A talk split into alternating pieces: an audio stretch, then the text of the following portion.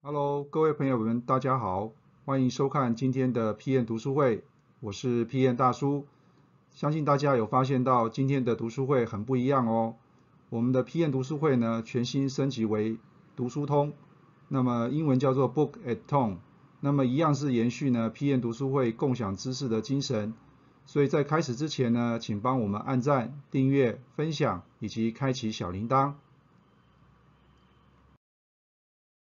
好，那么今天呢，大叔要和大家介绍的这一本书呢，中文书名叫做《二轴思考》。那么作者呢叫做木部智之，啊，他目前呢是日本 IBM 公司的资深的专案经理哈。那么他的工作资历呢超过十五年以上哈。那么他发现到就是说过去呢在呃专案的过程当中呢有发生过呢大大小小的一些问题哈。我想这个也是所有 PM 呢啊经常会遇到的一个状况哈。那么因此呢，他从工作当中呢，他得到了两个结论哈。那么第一个结论就是说，如果我们没有办法把这些专案复杂的问题呢，把它简单化的话呢，你最终呢是没有办法去解决问题的。那么第二个结论就是说，那如果这些问题呢没有办法把它书写下来的话，那么到最后呢也没有办法去解决问题哈。那么因此呢，他就把这个二轴思考这样子的一个概念呢，应用在他呃呃过去的专案里面，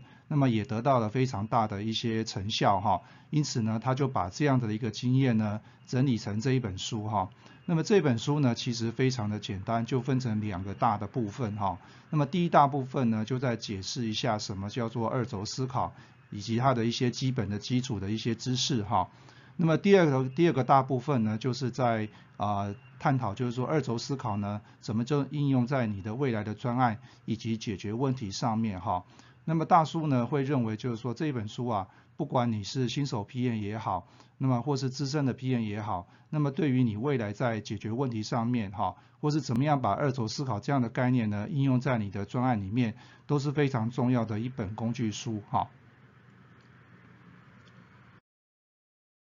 好，那么首先呢，大叔要分享的第一个重点呢，也是作者所提到的，就是解决问题的三个大的原则哈。那么第一个原则呢，就是你要先决定哈这个思考的框架，也就是说，我们先把问题的本质呢先确定清楚哈。那么第二个原则呢，就是你要掌握呢整个专案的问题呢，它的整体的样貌到底是如何哈。也就是说，这个问题呢，在这个专案的这个整个大的过程当中呢，到底目前现在的状态是怎么样？你要掌握全局哈，你才能够制定决策哈。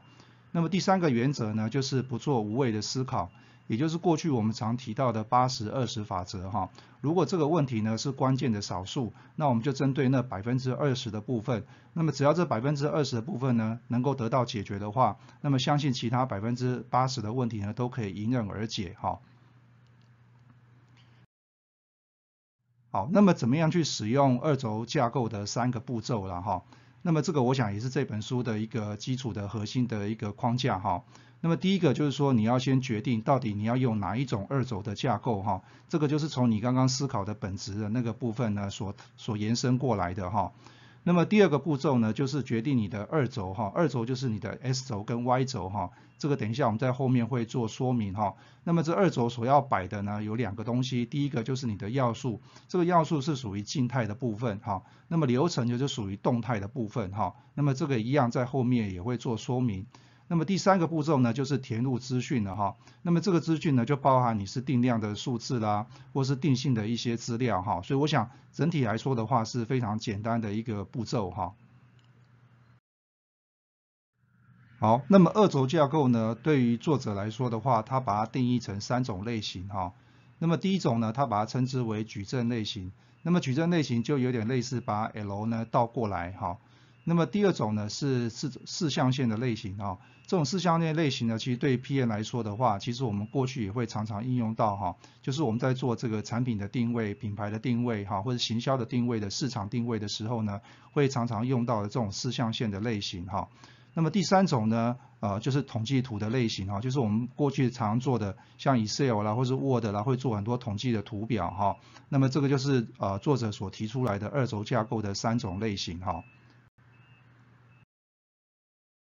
好，那么再来呢？二轴架构的 S 轴跟 Y 轴到底要摆什么哈？那么作者这边呢很清楚的告诉我们，就是说呃要摆两几个东西哈，第一个就是所谓的要素，那么要素呢是属于静态的断面的资讯哈，像是商品啊、销售额啦，或是部门啊等等哈。那么第二个呢就是流程。那么流程呢，就是属于动态变化的一些资讯哈，像是我们过去常会摆时间轴啦，或是进度啦等等哈。那我想呃这个是非常简单的一个概念哈。好，那么第三个呢，二轴架构要填写一些资讯嘛，哈，那么这些资讯刚刚在前面也提到了哈，如果是定量的部分呢，就是填写一些数字哈，如果是定性的部分的话，就是填写一些数字以外的一些资讯哈，那如果是统计图表的话呢，像是折线图啦、直条图啦、直方图啦、柏拉图啦等等哈，我想这个对于 PM 来说的话都是非常重要的一些讯息哈，那么也是会经常会应用到的部分哈。好，那么二轴架构呢？简单来说哈，有以下五大优点哈。那么第一个优点就是说，如果你用这样的方式来解决问题的话，那么相信对于 PM 来说的话，你的烦恼的时间就会减少了哈。那么第二个优点就是说，如果你可以花一点时间呢来去思考呢，你的问题的本质到底是什么的话，那么相信在做决策的时候呢，也会变成是非常马上可以立即去做出一些决定哈。那么第三个优点呢，就是说从这样子的一个架构当中呢，你可以去分析问题，然后去产生出一些新的创意哈。那么第四个优点就是说，大家都知道看图说故事嘛哈，所以呢，你可以从这个图表当中呢，去可以让你的主管或是让你的同事呢，可以去了解到说，哎，你这张图表或者这个问题到底想要表示的内容到底是什么哈。那么第五个优点就是对于 PM 来说的话，你怎么样去做出一个简单易懂的资料哈？我想这个是作者呢为什么会啊提出这样的一个二轴架构的一个很主要的一个关键哈。好，那么以上呢是啊大叔呢针对 PM 读书会今天二轴架构的一个解说哈。那么如果你想获取更多的知识内容的话呢，欢迎加入我们的产品学院。啊，里面有非常多完整的简报档以及心智图，供大家浏览以及下载。我是 P.N 大叔，读书通，我们下次见。